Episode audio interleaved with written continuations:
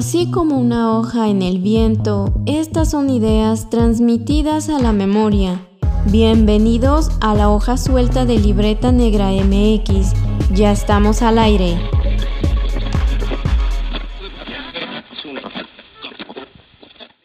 Muy buenas noches, estamos en una transmisión en vivo más de la hoja suelta, en una transmisión eh, especial porque cierra este ciclo del patrimonio que, estuvimos haciendo en febrero. Creo que eh, reflexionamos mucho al respecto de las herencias culturales y el patrimonio cultural y como lo comentamos con Víctor eh, González Robles, que si nos está viendo o escuchando le mandamos un saludo, pues también de estas herencias biosociales o bioculturales.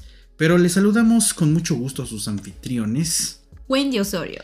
Y Omar Espinosa, sus arqueólogos de confianza, aquí en Libreta Negra MX. Y pues hablando de arqueólogos de confianza, pues eh, en esta ocasión decidimos hacer este cierre del mes de febrero de las herencias culturales, pues para eh, responder algunas dudas frecuentes, pues que de repente nos llegan a redes sociales, a los mensajes y demás.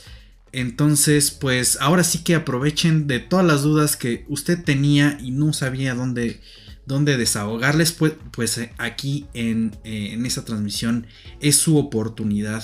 Entonces, bueno, nos da mucho gusto que ya, ya tengamos aquí gente. Alfonso, muy buenas noches. Hola. Así es, pues vayan, vayan, vayan pensando en sus, en sus dudas, porque bueno, de hecho ya tenemos algunas.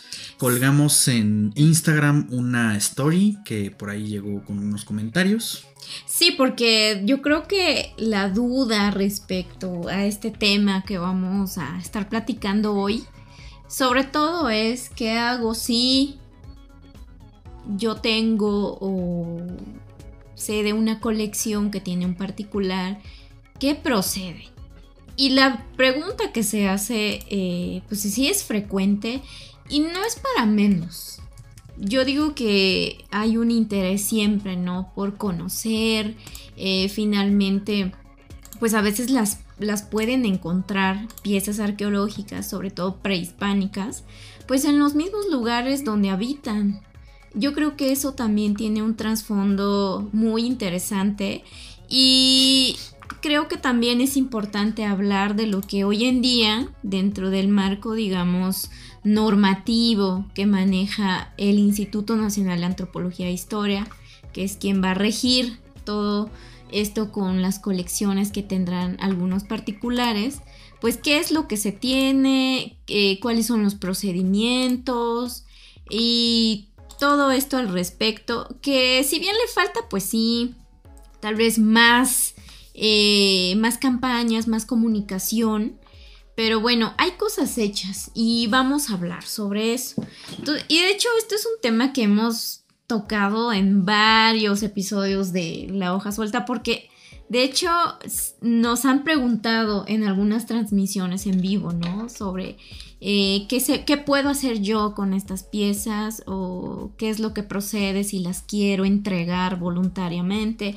En fin, entonces en la medida de lo posible, pues vamos a estarles platicando en esta última transmisión en vivo del mes de febrero, que se nos fue súper rápido, pero que se vino con todo.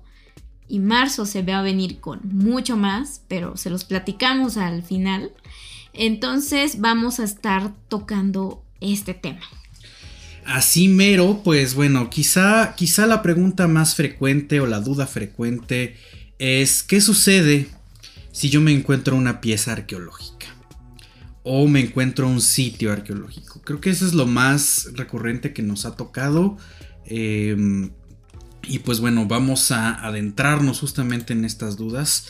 Porque bueno, efectivamente existe, existe un protocolo que muchas veces no, no es tan conocido porque en, en, el entramado de la institución o del gobierno, pues uno lo sabe, ¿no? Quien está dentro de, de esos trabajos, pero luego no hay tantas campañas, pues justamente para tratar estos temas y creo que sí es muy, muy importante.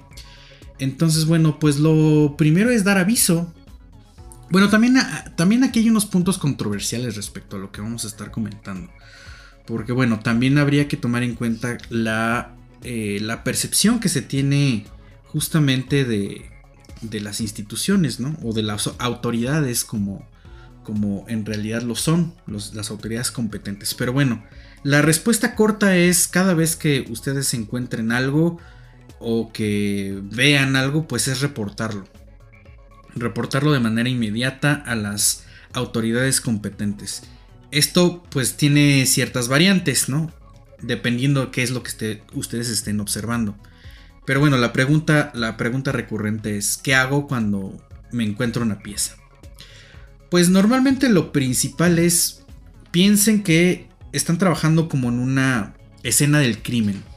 Entonces, para aquellos que se dedican a la arqueología, lo más importante es mantener un contexto. Y en ese sentido, pues lo más sencillo es que no muevan nada.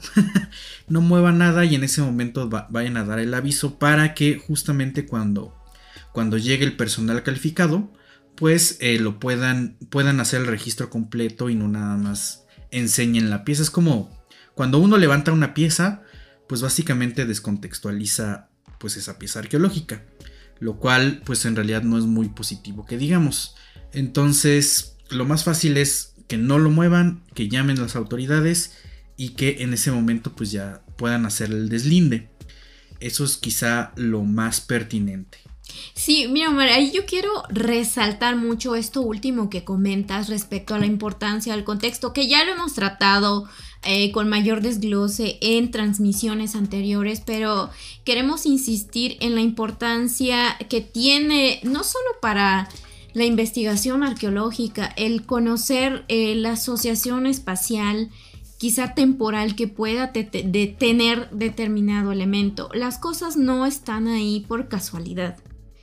En nuestro procedimiento en la investigación arqueológica tampoco es que lleguemos y excavemos las cosas para encontrar algo y no tomar en cuenta como todo lo demás, ¿no? Y bueno, de esto hemos hablado, que es lo que nosotros tomamos en cuenta para poder eh, entender un poco y poder inferir y proponer el por qué estaba determinado elemento, este, sea un objeto, sea un monumento arquitectónico, en donde está y en las condiciones en las que lo encontramos de cierto modo, ¿no? Entonces, pero aquí también, Omar, eh, si nos puedes comentar o poner ejemplos, ¿a qué autoridades específicamente podríamos eh, acudir? Hay, varias confusiones y, y, creo que esto va muy ligado con lo que platicamos con Víctor.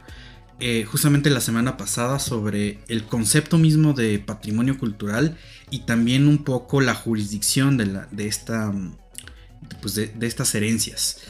Eh, ¿Por qué? Porque como, como bien lo dijo Víctor esa vez, en realidad existen varias leyes y varios órdenes de gobierno a los que se puede notificar que está pasando algo. Eh, el nivel máximo pues es la, el nivel federal, es decir, el gobierno federal que está representado por una parte el Instituto Nacional de Antropología e Historia, o en su caso, si es algo más histórico, mucho más artístico, que es más reciente, pues también está el Instituto Nacional de Bellas Artes y Literatura. Y eh, un poquito arriba de ese nivel, pues está la Secretaría de Cultura. Y de ahí para abajo vienen varios órdenes que pues, nos indican pues un poco los eh, el sentido local de, de, esta gestión, ¿no? Primero están los niveles estatales, cada estado tiene su propia estructura de gobierno y de cultura, y por supuesto también hay ciertos representantes del INA en cada estado, eh, normalmente se les llama centros regionales o centros INA del estado, por ejemplo, Centro INA no sé, Puebla, Centro INA Morelos, Centro INA Veracruz. Y por otro lado, dentro de ese orden jurídico, pues también hay una corresponsabilidad o una, un trabajo conjunto con otras autoridades. Por ejemplo, propiamente lo que es eh, pues las fuerzas del orden, que en este sentido está representado por la FGR, la Fiscalía y pues obviamente todos los ministerios públicos y por otro lado también pues lo que ya se ha conformado como esta nueva, eh, pues este nuevo cuerpo policíaco militar que es la Guardia Nacional. Cada uno de estos tiene sus, propias atribuciones dentro del patrimonio cultural porque ya, es, ya existe, eso ya, ya está de esa manera. Y ahora sí que a cada uno le corresponde ciertas cosas que uno puede ir a notificar. Entonces, por ejemplo, lo más sencillo es que uno vaya al centro regional eh, correspondiente. Es decir, cuando encuentra algo, cuando encontramos algo en nuestro terreno, nuestro predio, vayamos directamente con los representantes locales de cultura o de Lina. Que normalmente van a estar en la ciudad capital de cada estado. Es correcto. Entonces ahí normalmente lo que hay que hacer es entrar a la, a la página de Lina y ahí vienen los datos de un teléfono central. O también lo pueden encontrar como en, la pestaña de trámites de Lina. Y ahí viene un correo que normalmente es el correo general. Pero también lo pueden buscar como oficinas regionales. dependiendo de donde estén ustedes. Le ponen INA Puebla o INA Veracruz y ahí tendrían que eh, pues básicamente eh, pues direccionarlos a el teléfono correspondiente. Y esto en sentido de que cuando que la primera acción sea preventiva. Es decir que ustedes se encuentran y que sea el primer el primer momento de hallazgo de algún elemento arqueológico o paleontológico o incluso histórico. En ese sentido pues tendrían que dar notificación ahí directamente a las a las delegaciones de Lina y eh, en, su, en su falta, digamos, o, en, correspondencia a alguna autoridad de cultura. Aunque en realidad, pues el INA es el que tendría que cubrir todo. Y en un, en, un, segundo plano, cuando ya hay un, hay un caso mucho más extremo, que ya no es preventivo, pues se tendría que dar notificación directamente con un orden eh, judicial. Esto quiere decir que ustedes pueden levantar una denuncia directamente a lo que sería pues al Ministerio Público, la policía o en este caso pues los cuerpos del orden eh, pues el que les toque, ¿no? Entonces ahí ya se puede hacer algún, alguna acción. Ahorita ya vamos a ver de manera puntual pues eh, a qué acciones me estoy refiriendo. Pero creo que aquí eh, sería prudente justamente pasarnos a un poco unas imágenes que les preparamos para esta ocasión. Y pues ahí creo que va a ser mucho más sencillo pues explicar esta parte y por supuesto irlo llevando.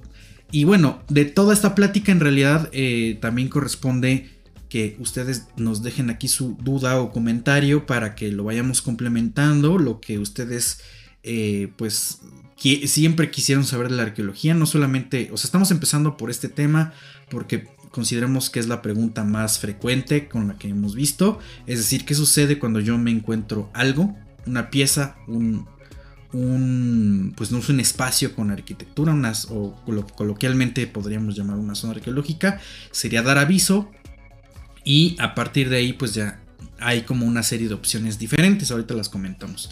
Pero bueno, creo que la pregunta más frecuente es justo qué sucede cuando me encuentro algo o cuando, cuando ya tengo algo, ¿no? Entonces cuando te encuentras algo es primero no lo levantes, eh, sácale foto y así llévatelo a justamente la delegación INA correspondiente y ahí te tendrían que canalizar y pues indicar o dar instrucciones. Ahora, ¿qué sucede que tú ya tienes un segundo paso? Es decir, de repente ya tienes la pieza, una pieza arqueológica en casa por múltiples razones.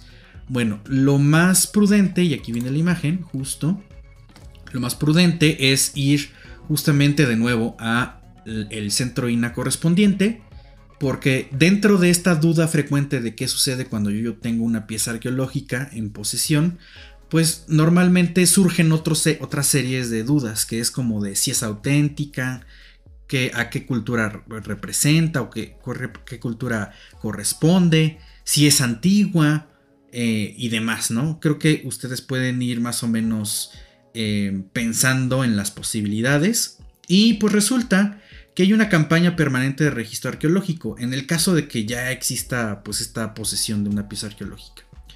Ustedes han de saber que eh, las piezas arqueológicas en México tienen un orden jurídico particular muy especial para que se den una idea de la importancia que le da eh, el gobierno mexicano, a través de las leyes de patrimonio que existen en el país, pues el patrimonio cultural, lo que tiene que ver con fósiles, con eh, monumentos arqueológicos, artísticos o históricos, están al mismo nivel de lo que sería, por, pues, por ejemplo, los recursos naturales. Quizá lo más paralelo sería el petróleo, es decir, las piezas arqueológicas le pertenecen a la nación. Ya sé que la nación es un ente abstracto, pero eh, pues así está el orden jurídico. Y eh, como, como, le pertenecen a la nación, pues hay, hay una.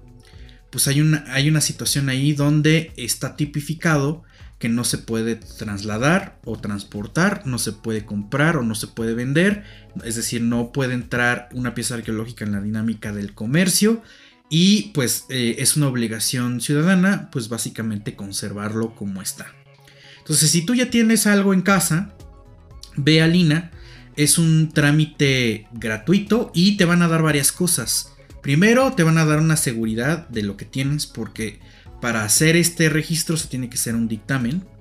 Es decir, todas estas dudas de qué es, a qué cultura eh, pertenece, qué antigüedad tiene, si es auténtica la pieza, ahí con ese trámite lo van a dar. Y lo segundo es una cobertura para, para, ti como persona eh, o como, como, ciudadano mexicano. Porque eh, te van a dar una cédula justamente que te atribuye como protector de esa pieza arqueológica. Esto sirve para varias cosas. Primero, pues porque ahí viene el dictamen. Y segundo, porque, eh, digamos, tú puedes tener esa pertenencia o puedes tener esa pieza arqueológica en casa, pero si sucede algún accidente, eh, esa constancia es como un pequeño seguro, digamos. Seguro para que tú no te metas en problemas.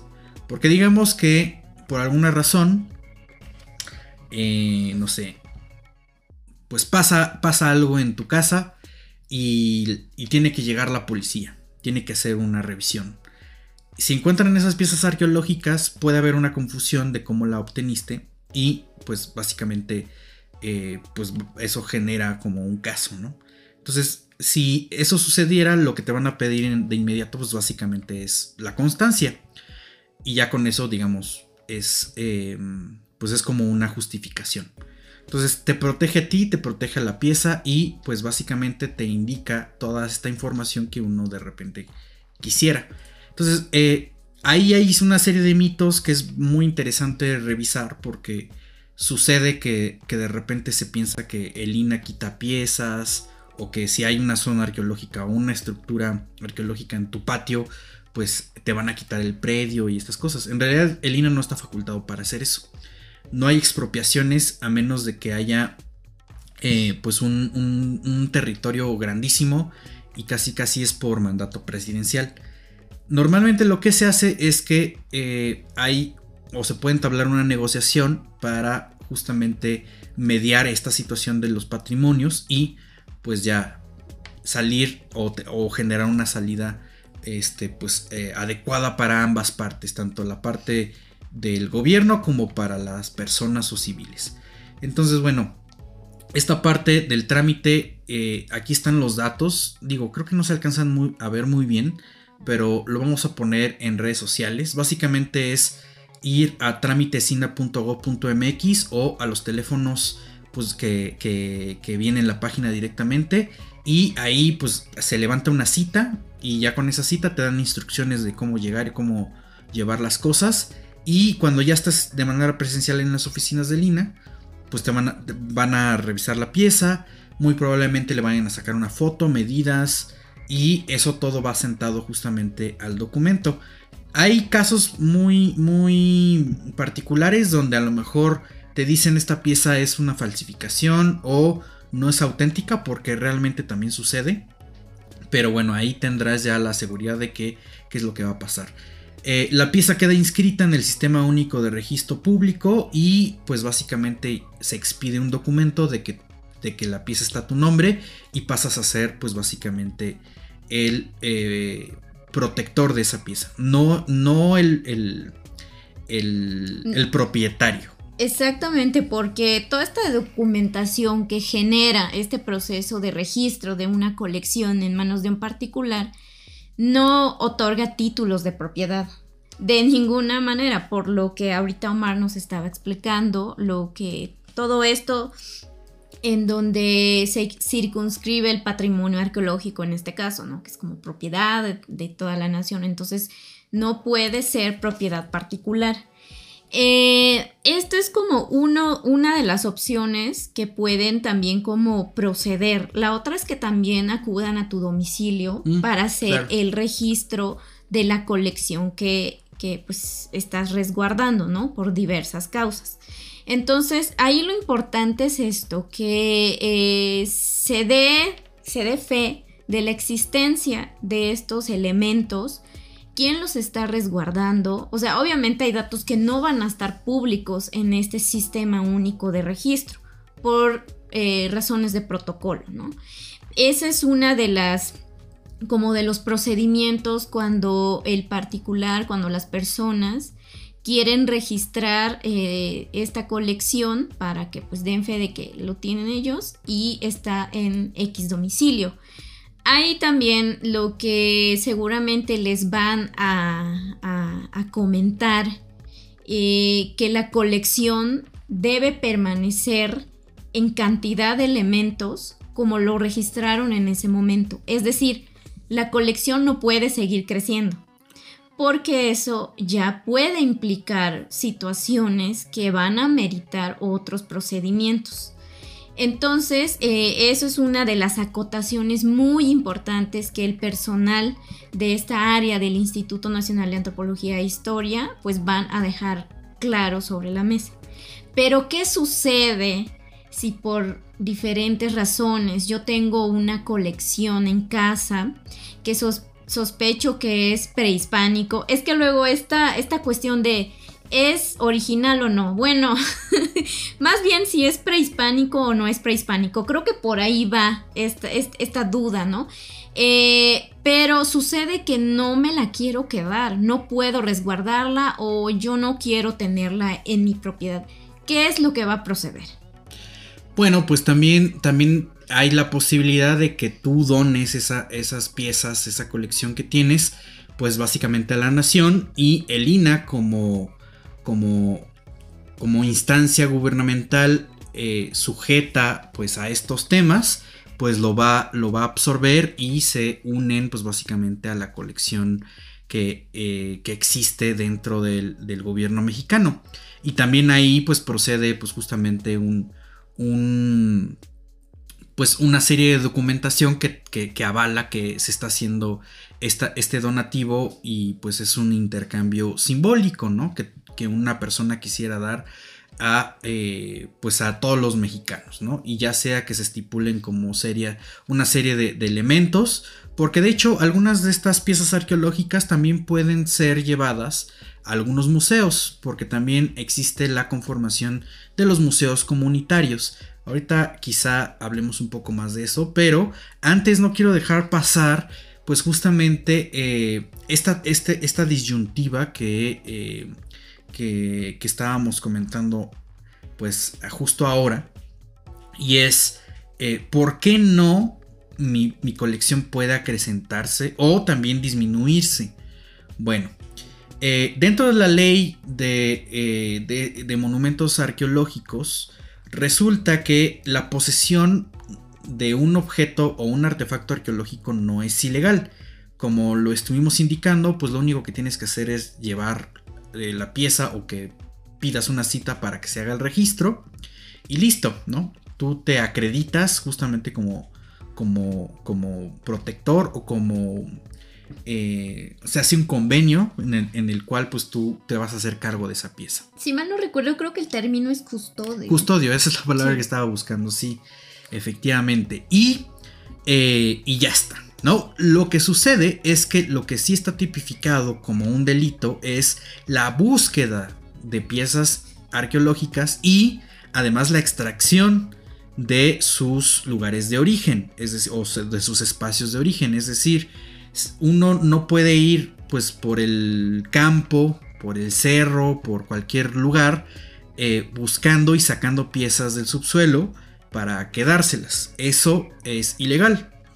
Em, y pues realmente ahí pues hay una serie de, acciones y cuando alguien tiene una pieza, que normalmente puede ser una colección o un elemento individual, pues bueno, procede varias cosas que a lo mejor tú te lo encuentras cuando hay una obra y lo sacaste eh, de manera fortuita. Por eso es importante esta situación de el, el anuncio o, este, o el llamar a las autoridades de manera preventiva. Y bueno, digamos que eso no sucede, pero ya, ya tienes porque a lo mejor se heredó en la familia o algo así. Eh, cuando ya ya está la colección, tú no puedes acrecentar tu colección porque significa que tú estarías buscando más piezas arqueológicas, lo cual sí en términos eh, de la ley, pues sí es, un, sí es una acción tipificada como, como ilegal. Entonces por eso es que tú no puedes acrecentar esa pieza. Y también como lo dije, pues tampoco puede entrar en la dinámica comercial. No se puede comprar o vender piezas en México. Entonces también por eso si tú registras, digamos que tienes 10 10 elementos, 10 artefactos arqueológicos, no puede eh, años después ir a repetir el proceso y ya tienes 20. Y tampoco puedes decir, no, pues eh, de las 10 que tenía, eh, pues no sé, ya tengo 5 nada más. porque eso estaría sujeto a abrir una carpeta de investigación pues por, por venta o en su defecto por destrucción del patrimonio porque algo sucedió. Entonces, realmente esta situación de que tú te conviertas en un custodio o un protector de este patrimonio, pues sí es una responsabilidad grande. Y pues mucha gente tiene, tiene eh, pues esta, esta facultad. Mucha gente en México tiene piezas, tiene sus avales y por supuesto pues tiene todo este procedimiento. Y pues en realidad creo que es un, es un elemento importante. Ustedes han de saber, no les hemos contado aquí porque es una historia eh, bastante larga y merecería un, programa completo. Pero resulta que la ley vigente, la ley de monumentos eh, y zonas arqueológicas, históricas y artísticas de 1972, que es la ley vigente de patrimonio cultural en México, nació justamente por el esfuerzo conjunto entre el gobierno mexicano, académicos dentro de arqueología y antropología, y también de, eh, de mucha gente que tenía en su posesión piezas arqueológicas. Además de esta, de esta ley de 1972, eh, surge también por esta corresponsabilidad ciudadana la Dirección de Registro Público, que es justamente hacer este listado donde se, se lleva el control de todas las piezas arqueológicas que existen en México.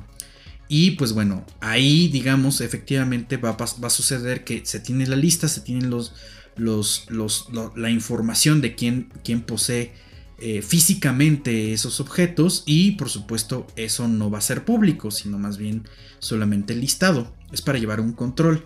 Entonces, ¿qué es lo que va a suceder cuando, eh, cuando haces el donativo?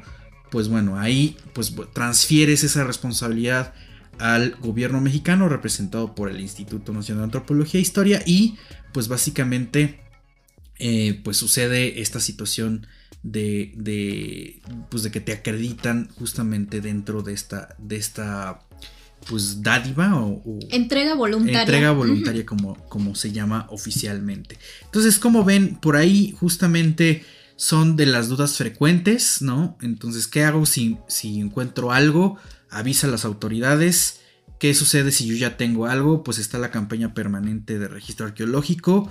Y pues bueno, también está esta otra serie de acciones que ya entrarían justamente en la problemática social porque eh, ya están tipificadas como, como, como, como delitos. De, hecho, también de esta parte ya nos han preguntado varias veces. Eh, entonces va, a lo siguiente, voy a cambiar la imagen. Pero díganos, están muy callados. No sé si ya se, espantaron o no está. O no nos explicamos o coméntenos ahí porque seguramente sabrán de alguien en, un último caso de que tenga como estas dudas. Entonces díganos si sabían algo, si se imaginaban que esto era lo que es el, el procedimiento o los procedimientos a seguir y cómo los ven. O sea, también yo creo que yo insisto en que hace falta mucha, mucha visibilización de toda esta información que, que se encarga, ¿no? Pues de, de compartir pues como estos procedimientos, los pasos a seguir, las opciones, porque pues tomemos en cuenta que es también un trabajo pues titánico, porque estamos hablando de pues todo el país, ¿no? Que en su, en su territorio, pues lo hemos comentado también en reiteradas ocasiones, está repleto de vestigios arqueológicos. Entonces es una tarea que tal vez falta mucho por recorrer, pero aquí quisimos compartir todos los esfuerzos que se están haciendo también para eh, de alguna manera erradicar, aminorar la siguiente problemática que vamos a platicar. Sí, justo. Entonces, dejen, dejen su comentario o su pregunta. Es valiosísimo que generemos estos espacios. Y pues bueno, son temas eh, complicados. O sea, siendo muy francos, realmente sí es complicado entrarle a la ley de monumentos, a la ley de cultura y todas estas cosas. Pero bueno, ya digamos un poquito eh, leyéndolos con detenimiento, se va desenrollando un poco eh, pues el, hilo fino de qué es lo que sucede con esto. Y resulta que a pesar de que es una ley restrictiva, eh, pues sí se pueden, sí hay campos de acción, pues para hacer cosas, ¿no? especialmente cuando se habla de, de, esas custodias de piezas arqueológicas. Lo que sucede muchas veces y, sucede en, principalmente en comunidades, en zonas que pues también pueden estar asociados con alguna zona arqueológica grande abierta al público, es que la propia comunidad se organiza y genera una, una agrupación o un, eh, una asociación civil y demás. Y pues a veces les interesa a ellos mismos también generar los espacios donde se protege ese patrimonio.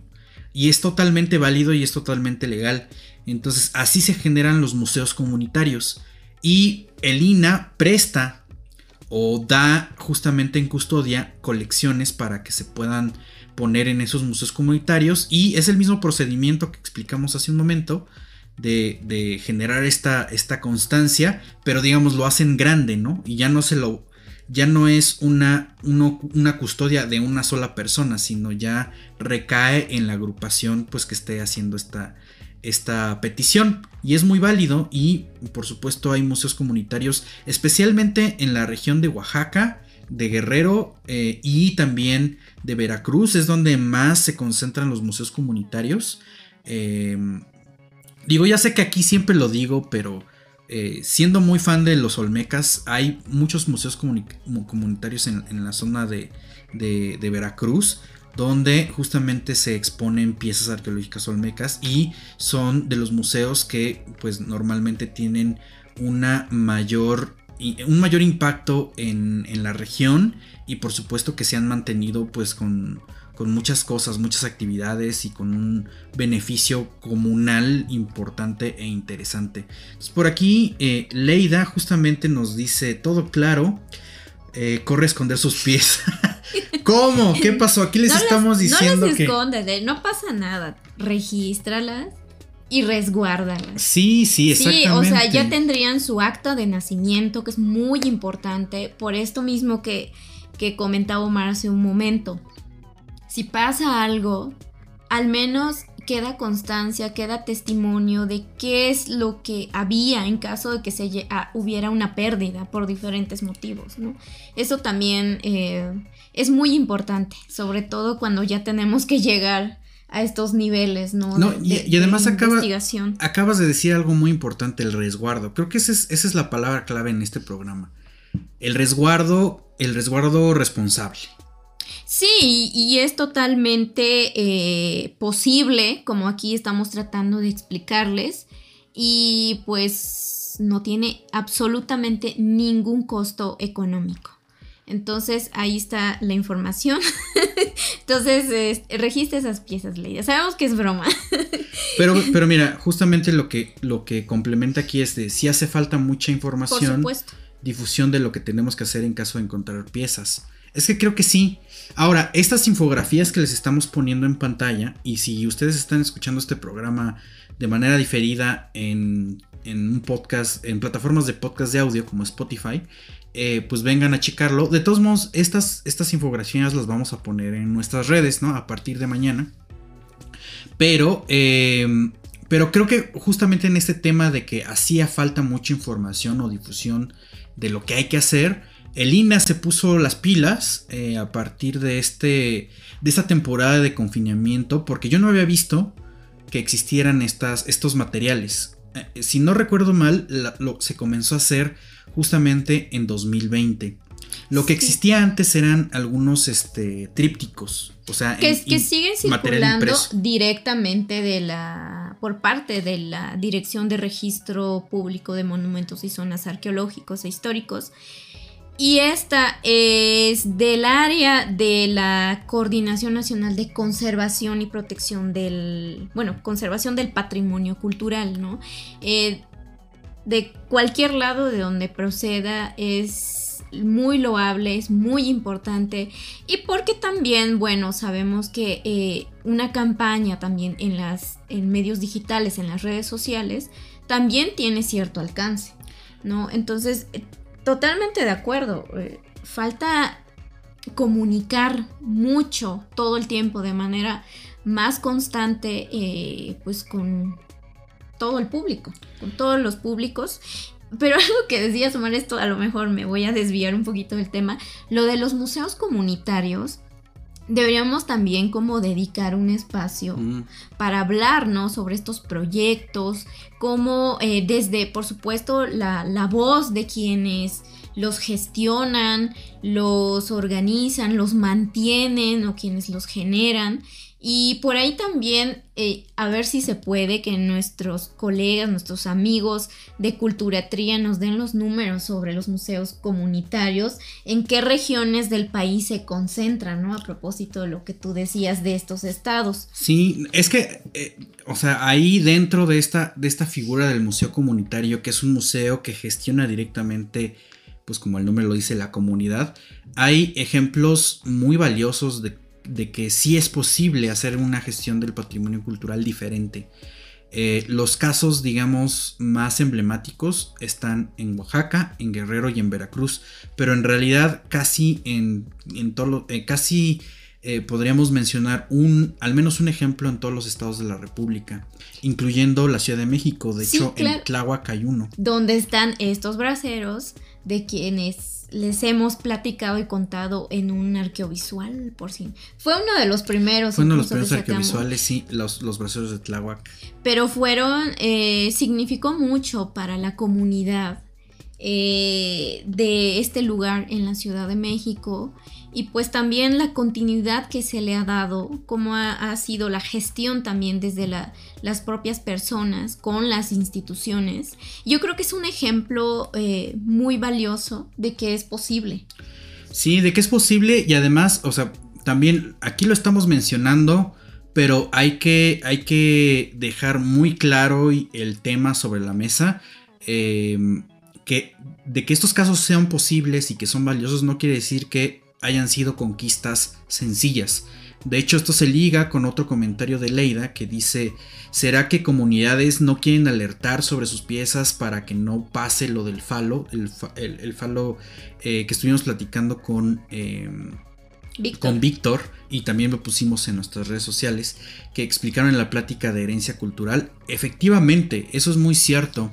Eh, todas estas cosas, digamos, eh, estos protocolos o estas instrucciones a seguir eh, para generar una corresponsabilidad ciudadana y hacer y, levantar pues avisos, denuncias y otras cosas, no han sido tampoco tareas sencillas. De hecho, el INA también ha generado varios conflictos en, en varios puntos de la República, ya sea porque por la administración de las zonas arqueológicas o porque ha rezagado, porque no hay otras palabras para, para decirlo, ha rezagado a la comunidad que vive ahí o que pues francamente ha habido malos manejos y demás. Recuerden que hace hace pues un par de semanas había un problema en Chichen Itza y pues de manera recurrente de repente vemos en las noticias algunas cosas de este estilo.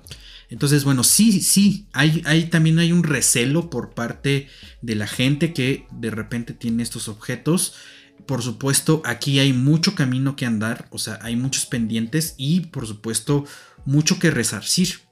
Eh, si lo mencionamos de una manera mucho más eh, clara, eh, debe de haber un cambio de percepción por parte del gobierno y la gente que administra pues estas instancias gubernamentales que se dedican a la cultura, porque recuerden que la cultura es un es una estructura y es un fenómeno social que pues en realidad no, no sigue muchas veces ni legislaciones, ni, ni, protocolos, ni cosas por el estilo.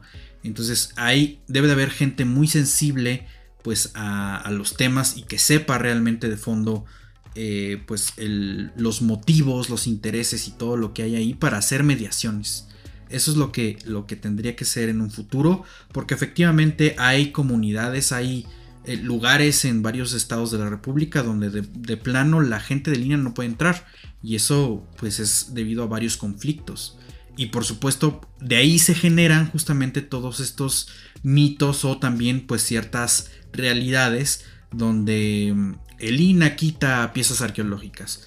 Bueno, pues sí, ¿no? Por ejemplo, si nos vemos al ejemplo de la piedra ausente, el, el el gran monolito de Quantin Chan, pues ahí hubo una comunidad, la comunidad de Quantin Chan dijo, no queremos que te lleves la pieza, no queremos que te lleves esta escultura. A ver, dinos dónde está Quantin Chan y, de, dónde trasladaron esa pieza. Pues de Estado de México, eh, pues ahí en la región de, del Valle de Teotihuacán y pues básicamente se lo llevaron a, o lo trajeron a la Ciudad de México.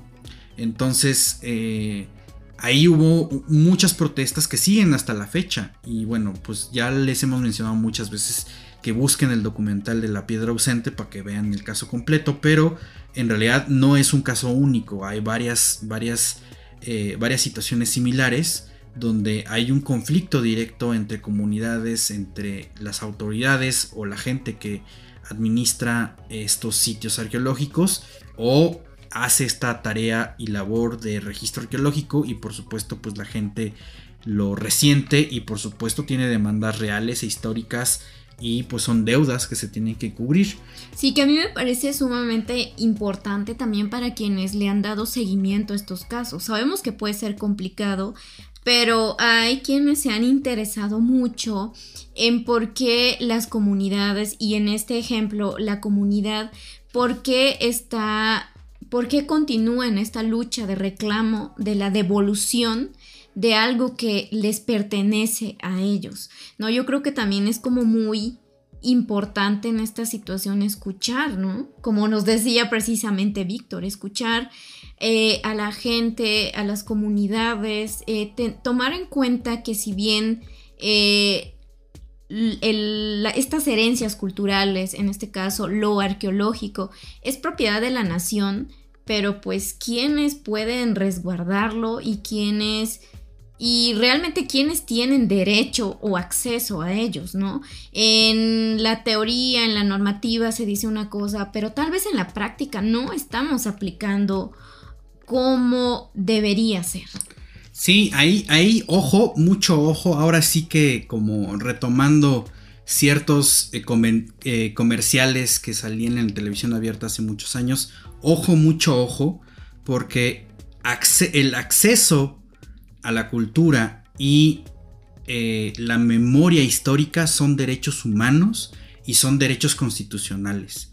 O sea, nadie puede venir a decirles que no pueden eh, entrar a ver una pieza arqueológica o justamente quitarles, como sucedió en Cuantlinchan, eh, pues un, elemento que es parte de la comunidad.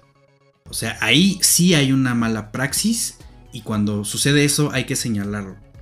Definitivamente. Sí, sí claro, yo creo que a veces se ha eh, abusado de esta normativa y se, y se agarra como amparo para poder deslindarse, ¿no? De estas, digamos, responsabilidades sociales también con las comunidades. Eh, sabemos que a veces es complicado cuando en una situación al responsable tal vez le toca estar en medio de una institución y de una comunidad.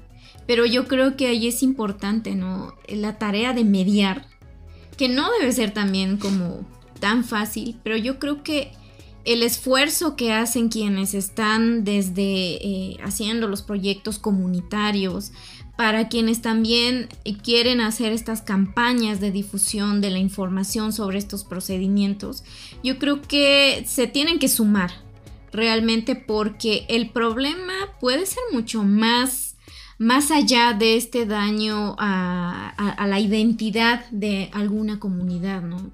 Entonces eh, suceden más cosas, ¿no? En, estos distintos caminos que pueden tomar eh, estas herencias culturales. Sí, y justamente de este lado, eh, de nuevo, siguiendo como los pasos, pero yéndonos a una parte más secundaria y eh, en ese caso pues también bastante negativa, ¿qué hacer? Como lo dice esta infografía, ¿qué hacer cuando uno observa pues una acción ilegal? Que de nuevo, lo que está tipificado es justamente la extracción, la búsqueda y extracción de piezas arqueológicas o piezas por parte del patrimonio cultural Recuerden que la ley cubre fósiles, piezas arqueológicas, piezas históricas, artísticas. Y pues, ¿qué, no se puede hacer? Bueno, buscarlas, sacarlas. Eh, eso está tipificado como saqueo o robo. También robo cuando pues ya está en algún lugar, digamos un museo, y se extrae de ahí. Y pues básicamente la compraventa. ¿Qué es lo que sucede? Bueno, hay eh, un área especializada justamente dentro de la Fiscalía eh, dentro de la fuerza eh, pues, del orden y dentro del INA también hay una, hay una carpeta o se abre una carpeta en conjunto. Entonces esta infografía, de nuevo que es muy reciente, incluso ya tiene el código QR de el número y de los datos a donde se tiene que levantar la denuncia. Ahí hay dos pasos, ir directamente a el Ministerio Público a levantar la denuncia o también seguir los pasos que están aquí en esta, en esta imagen donde eh, se, llama también el INA y el INA ayuda justamente a levantar el acta correspondiente. Y pues ya de manera mucho más fácil pues ya hasta le pusieron un código QR aquí Leida justamente nos dice igual y estos esas infografías podrían estar en los museos como un póster o algo así pues sí, yo también coincido en que hace falta que estos materiales no solamente circulen en redes sociales, sino también en los lugares donde sea visible y pues la gente lo pueda tomar en consideración en caso de que vea algo así. Entonces, bueno, esto es básicamente la misma línea de un de cualquier delito. Es decir, se, levanta la denuncia y pues se procede a hacer una carpeta de investigación, que en este caso sería conjunta, es decir, pues directamente con la policía y por otro lado pues el, Instituto Nacional de Antropología e Historia. Y pues aquí tenemos esta infografía donde eh, podemos ver pues básicamente qué hacer. Ya em, de nuevo pues las pondremos en, pantalla posteriormente. Y además em, de que pues estos delitos eh, desafortunadamente han ido evolucionando también, han ido cambiando de forma. Entonces la venta de piezas arqueológicas eh, particularmente ya no se hace solamente de forma presencial.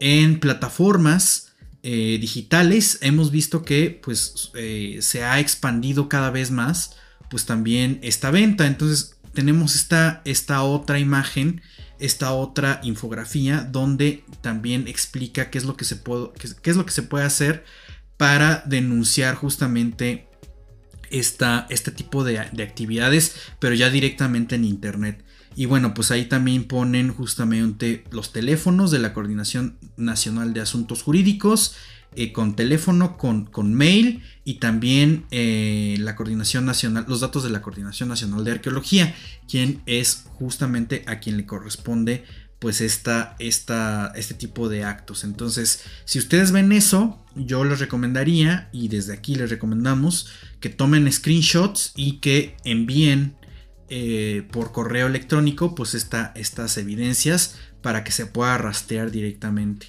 Eh, de repente hemos visto que en grupos de Facebook, porque pues también, o sea, es, es algo muy común y que se puede encontrar pues, en esta plataforma mundial, en Facebook eh, pues de repente en grupos la gente va y les dice cosas, ¿no? Así como de eso es un delito y no sé qué.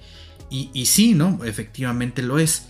Pero si queremos ser mucho más certeros es justamente sacar la evidencia y comunicarse directamente con estas áreas para que se levante el acta y se comience a trabajar, a hacer una investigación como corresponde.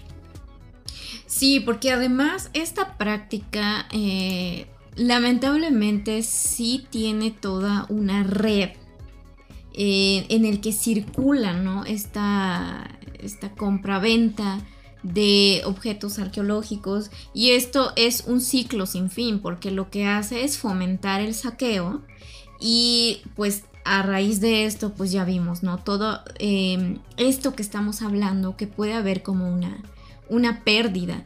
Entonces, y hay que decirlo también porque parte de la realidad de estos espacios donde se comercializan de manera ilegal eh, las piezas arqueológicas no solo forman parte de compraventa de arte antiguo o, de colecciones arqueológicas, sino hay cosas todavía eh, pues consideradas como delitos muy graves y que forman estas mismas redes de tráfico de piezas. Entonces yo creo que sí estamos hablando de de contextos o de situaciones, pues que a veces pensamos que son cosas como de películas de acción, pero no, la realidad es que muchas de estas piezas que siguen estos caminos acaban en las subastas. Y eso es algo que también hemos comentado aquí y me imagino que muchos de ustedes han visto como los casos que han sido mediáticos también en los últimos años sobre la subasta de piezas arqueológicas procedentes de México o de otros países de Latinoamérica eh, o de esta parte eh, sur del sur global por lo que ya sabemos, eh, cómo han sido casos en los que en, un plano internacional no se puede como bueno, se puede solicitar la repatriación, pero hay casos en los que no se ha tenido éxito en ese sentido, ¿no? Entonces yo creo que el problema puede trascender a estos niveles. Sí, otra cosa que también es una duda frecuente es por qué no se puede regresar las piezas que están en subastas en otros países. Y resulta que este es, eh, ese es un problema pues ya a nivel internacional. Porque así como están estas leyes que hemos explicado en este programa en México, no existen en otros países o es distinto. Entonces, por ejemplo, en un, punto muy particular, este sentido de posesión de las piezas arqueológicas en México se considera como bienes nacionales o bienes inalienables de la nación. Pero en otros países, como sería Francia, Inglaterra o, propiamente en Estados Unidos, sí existe la figura de que esa pieza arqueológica puede ser privada. Es decir, puede ser poseída por una persona em, pues, particular. Entonces, cuando hay este tipo de reclamos por parte de los gobiernos a una casa subastadora, eh, e, entra en choque ahí un, pues los términos legales de un, punto y del otro y resulta que pues no hay un punto de conciliación. Normalmente lo que, lo que sucede es que hay una conciliación de partes, pero no a, nivel, no a nivel de las leyes. Es decir, el gobierno mexicano podría negociar con los particulares para ver y pues que se detenga una subasta, ni siquiera con la casa subastadora sino con los particulares, con aquellos propietarios, entre comillas, de las piezas arqueológicas. Y muchas de las cosas eh, que se menciona como justificación de que no se puede regresar es que la ley no es retroactiva, es decir, como la ley vigente que prohíbe la compraventa de piezas arqueológicas o parte del patrimonio de las herencias culturales es de 1972, que todas las piezas que se subastan se venden y se compran en este tipo de eventos eh, salieron antes de 1972 de México. Lo cual, pues es posible, pero eso no quita justamente el peso de la responsabilidad. Y aún así fuera, en realidad ese es un argumento legal un tanto engañoso, porque en realidad la, eh, la prohibición sobre la exportación de antigüedades, eh, o en este sentido lo que nosotros llamamos actualmente patrimonio cultural o piezas arqueológicas existe en México desde 1827. Entonces, ya lo saben, si alguien les dice, yo tengo una pieza que te puedo vender porque la saqué de México antes de 1972, pues nanay, porque resulta que sí existían las leyes, solamente que eh, pues hay, un, hay un argumento que eh, está buscando huecos legales dentro de, de, todo esto. Y bueno, pues ya eh, viendo un poco la hora y viendo justamente cómo vamos con estos temas un tanto más complicados, pasemos a temas un, ligeramente más, más amenos, porque sí está complicado. Vamos a ver los comentarios. Ahora en Facebook nadie nos está acompañando, qué tristeza. Y en YouTube, eh, pues, pues no sé si ¿dónde, tienen. ¿Dónde andarán? Eh? Es, eh, estuvo pesado el lunes, ¿ya? ya vimos. Sí, pero si el año apenas va arrancando, o sea, estamos casi concluyendo el segundo mes del año, entonces como que eh, ¿dónde, ¿dónde anda la comunidad? Sí, bueno, pues de hecho sí nos comentaron un par de cosas en Instagram y nada más, porque en Twitter no. Pero ah, eh, les, les, comentamos qué dudas frecuentes o qué es lo que ustedes quisieran saber sobre arqueología y tenemos, tenemos un par de preguntas más. Y si no tienen nada más que, eh, que, preguntar por acá, algo que les cause curiosidad, o los dejamos impactados, o, ya no tienen dudas porque han seguido la hoja suelta desde hace. oye, ya cumplió tres, dos años la hoja suelta. El podcast. En enero cumple esta sección del podcast de la hoja suelta de Libertad Negra MX. Cumplió dos, años. de estar al aire. felicítenos. Oh, Libreta Negra MX tiene más, un poquito más de tiempo, pero este programa en particular ya va a cumplir dos años. Pues bueno, pasemos, pasemos en Instagram, nos dejaron un par de comentarios. Carlos, eh, supongo que es Rodríguez López, bueno, como username es Carlos RDLZ. Nos dice, ¿hay alguna forma sencilla de identificar la antigüedad de las puntas de flecha? Esa me la voy a aventar yo porque es Sí, porque las piedras. Este, la respuesta corta es no. la respuesta más elaborada es sí, pero requieres conocimiento técnico. Em, para no hacerlo muy, muy, muy largo, em, resulta que pues todo, todos los, los, los objetos arqueológicos tienen una tipología. Es decir, se clasifican a partir de sus características. Entonces, eh, la forma de, saber la antigüedad de una pieza es a partir de esas tipologías, que normalmente hay que ir a contrastar justamente con colecciones ya elaboradas, es decir, con, una fuente, buscarlo en un libro donde hay una tabla de, de clasificación. Pero realmente datar con precisión cualquier objeto arqueológico solamente a vista no es, no es nada sencillo. Porque además aquí también hay un detalle que tal vez no es muy común o quién sabe, a ver qué dicen las estadísticas.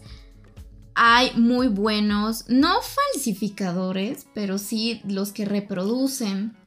Como Uy, bueno, sí, ese es otro Y hay una historia por ahí que amerita también otro programa. Sí, sí, pero de todos modos, y siendo propiamente auténtica una pieza, em, pues no es tan sencillo.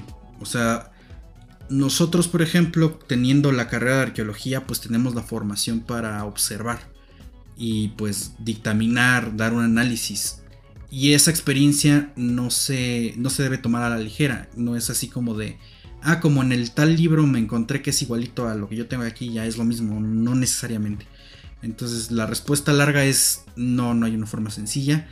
De nuevo, lo más sencillo es que alguien dictamine esa punta de flecha. Sí, y es más complicado cuando son objetos que ya no tienen el contexto. Exactamente.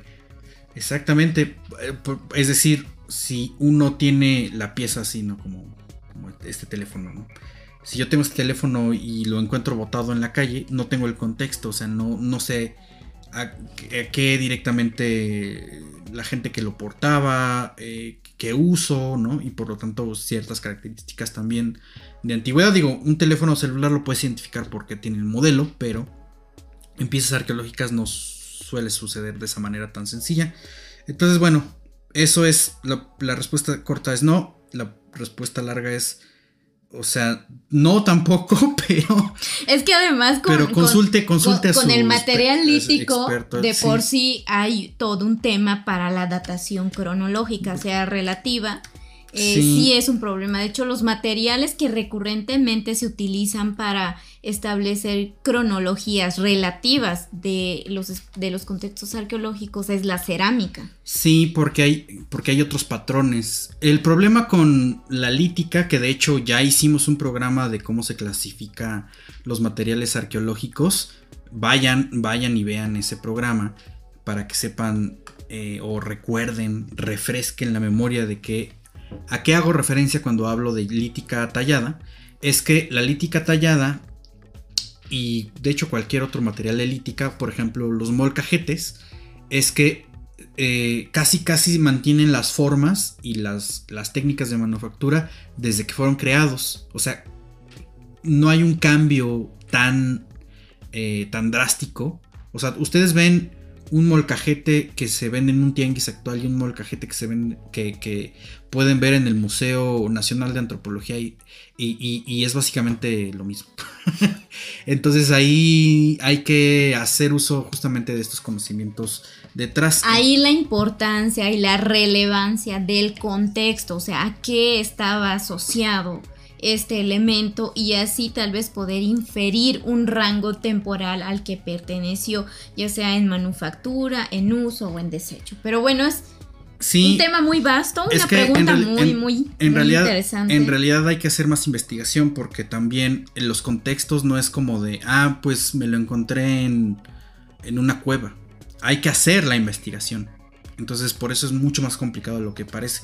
Que recuerden que la arqueología es una profesión y es una carrera em, que, genera profesionales. O sea, no es como de que nosotros salgamos a buscar tesoros y saquemos cosas y ya. O sea, sí hay una investigación de fondo y por eso es que es tan minucioso observar pues piezas arqueológicas. ¿Qué más te preguntaron? Y la segunda pregunta, Becalicia Verónica Chirinos, nuestra colega que ya ha pasado por acá, nos pregunta quién bautizó Babyface a las esculturas Babyface. que nos está metiendo en un embrollo. No sé si está por aquí, Verónica, pero. ¿Qué, pregunta? Qué pregunta tan interesante. Porque Sabes, en esto que mencionabas de, esta, de hacer como tipologías de los materiales y por ejemplo dentro de la cerámica, que es lo que me ha tocado trabajar de forma pues más recurrente, sí también al establecer como estos grupos estilísticos solemos adjudicarles pues estos eh, adjetivos calificativos que a veces para nosotros nos resultan como en el momento muy útiles para identificarlos y diferenciarlos de otros eh, grupos estilísticos pero se vuelve como una costumbre y ya se queda el nombre, eh, digamos, de manera formal en todas las publicaciones, en todos los museos donde esté X pieza. Entonces yo creo que es una práctica más o menos común en la arqueología el utilizar estos términos que muchas veces resultan ser como muy coloquiales y a veces también con, con, con un lenguaje que responde a un idioma local. Por ejemplo, la verdad, personalmente, cuando yo escuché por primera vez la palabra tepalcate, y dije, bueno, están hablando de un fragmento cerámico, de un tiesto cerámico, ¿no? Pero yo creo que algo similar sucedió con, este término, porque creo que he leído un o sea, comentarios que dicen, bueno, eh, estas caras que no solo son caras y de babies, pues, ¿dónde lo tienen, no? Entonces, qué, buena pregunta, Verónica. Lo, tenemos, lo tenemos como tarea. Sí. ¿Quién, ¿Quién las bautizó? Es que, pues, en ese sentido, uniendo los puntos de la pregunta pasada, pues en realidad sí hay un lenguaje técnico cuando se analizan los restos arqueológicos.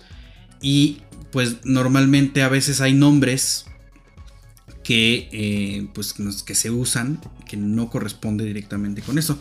Lo más común y, creo que el ejemplo más, eh, pues más público es el famoso penacho Moctezuma, ¿no?